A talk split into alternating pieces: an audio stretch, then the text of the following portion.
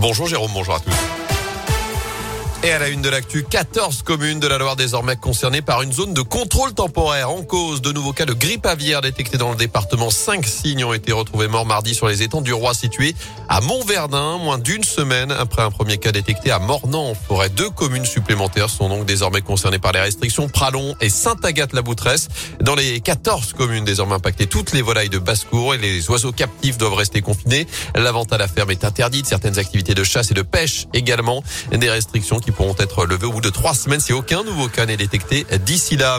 Dans l'actu également, Cécile Bourgeon, placée sous le statut de témoin assisté dans l'affaire des violences sur son autre fille, la petite sœur de Fiona.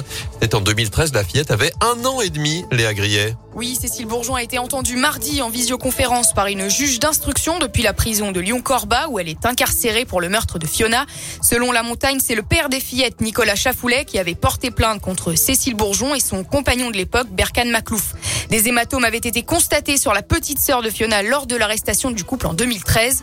Une information judiciaire avait été ouverte pour violence volontaire par ascendance sur mineur de 15 ans. Pour l'avocat de Nicolas Chafoulet, je cite, dans ce huis clos, c'est soit l'un, soit l'autre, soit les deux. Si ce n'est pas elle, il y a non-assistance à personne en danger puisqu'elle a accusé son compagnon. L'avocat de Cécile Bourgeon, lui, salue la décision de la juge d'instruction qui ne l'a pas mise en examen car elle a considéré qu'il n'y avait pas d'éléments graves et concordants dans ce dossier. Merci Léa. Je rappelle que Cécile Bourgeon purge actuellement une peine de 20 ans de réclusion criminelle pour le meurtre de la petite Fiona à Clermont-Ferrand. Formé un pourvoi en cassation qui doit être examiné le 16 février.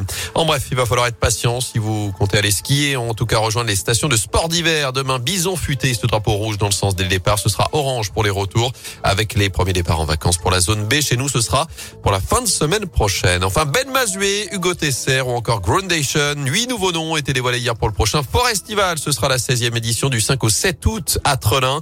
Je rappelle que Skip de Use, Damso ou encore Terre Noire avaient déjà été annoncés. Le duo stéphanois qui a sorti hier soir sept nouvelles chansons, les suites de leur premier album, Les Forces Contraires, La Mort et la Lumière, dispo désormais sur les plateformes de téléchargement en CD et en vinyle. Je rappelle que Théo et Raphaël Herrerias sont nommés aux Victoires de la musique dans la catégorie Révélation masculine, verdict vendredi prochain.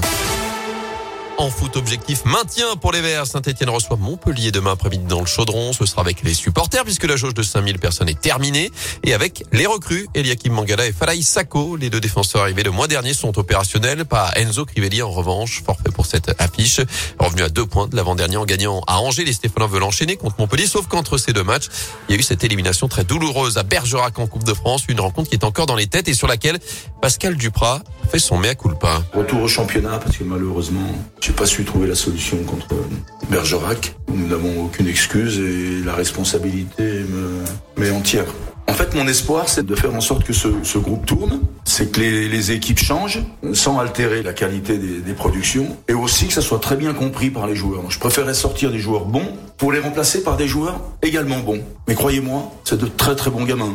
Même si nous avons perdu à Bergerac, ça nous a mis une, une claque. On s'y attendait pas. Hein. C'est près un uppercut là.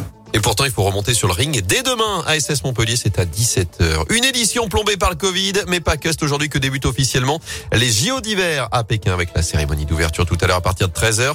Plusieurs pays ont décidé de la boycotter, comme les États-Unis et le Royaume-Uni. La France, elle, n'enverra la ministre des Sports que la semaine prochaine. En attendant, les Bleus visent 15 médailles, comme sur les deux dernières Olympiades. On suivra notamment chez nous le Montbrisonnais Guillaume Cizeron. Grande chance de médaille la semaine prochaine avec Gabriela Papadakis en danse sur classe. Il y aura aussi Tiffany Gauthier, la Stéphanoise, en ski alpin.